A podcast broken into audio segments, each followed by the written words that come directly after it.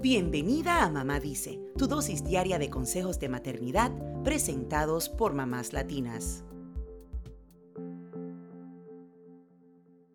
Dicen que las heridas emocionales sanan con el tiempo, pero hay algunas que se esconden o se enmascaran y se convierten en miedos que no nos permiten vivir de manera plena. Como madres, es necesario conocer estas heridas que ocurren durante la infancia y los efectos que pueden tener en nuestros hijos. Esto nos ayudará a determinar si es necesario hacer un ajuste en nuestro estilo de crianza. Hoy compartimos cinco heridas de la infancia que pueden destruir la felicidad de nuestros hijos y cómo sanarlas.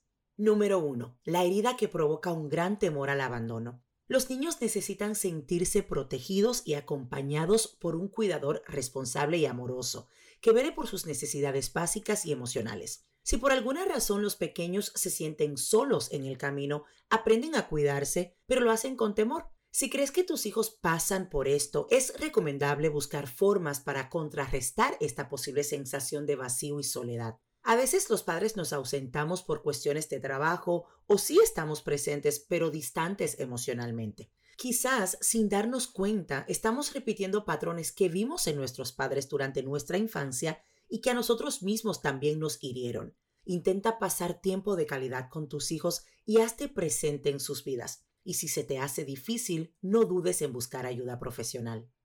Número 2. La herida emocional causada por maltrato físico o psicológico.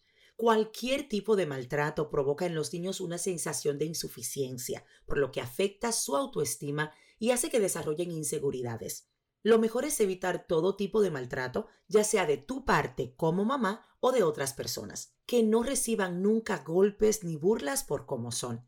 Quizás necesitas sanar tus propias heridas y descubrir nuevas formas de crianza que respeten la integridad de tus hijos. Número 3. La herida provocada por el rechazo directo o indirecto de los padres. Cuando los niños no son aceptados por sus padres, sienten que hay algo malo en ellos. Eso los puede llevar a pensar que otros también los van a despreciar y quizás pasen su vida sintiéndose rechazados. Nuestro consejo es que les des tu apoyo, que valides sus emociones e intentes conectar con ellos emocionalmente.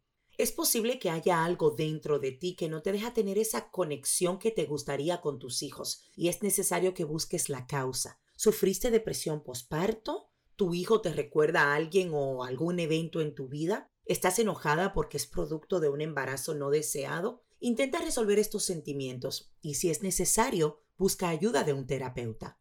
Número 4. La herida como consecuencia de una sensación de traición de mamá o papá. Esto pasa cuando los padres les hacen promesas constantes a sus hijos que no cumplen. No le dan importancia a ese acuerdo establecido. Esto hace que los niños desarrollen desconfianza en lo que dicen sus padres y también otros adultos. Ante esto es importante que cumplas lo que les prometes, aunque parezca insignificante. Eres su modelo a seguir, así que si quieres que ellos cumplan sus promesas, debes ser congruente.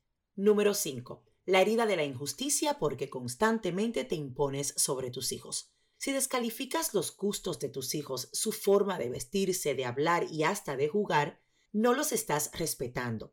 Es como si los obligaras a meterse en un molde en el que no caben y puede ser asfixiante. Si crees que esto pasa en tu casa, es necesario que trabajes en tu tolerancia y flexibilidad. No se trata de ser una madre excesivamente permisiva, sino que conectes con la esencia de tus hijos. Trata de conocer sus gustos y respeta su personalidad.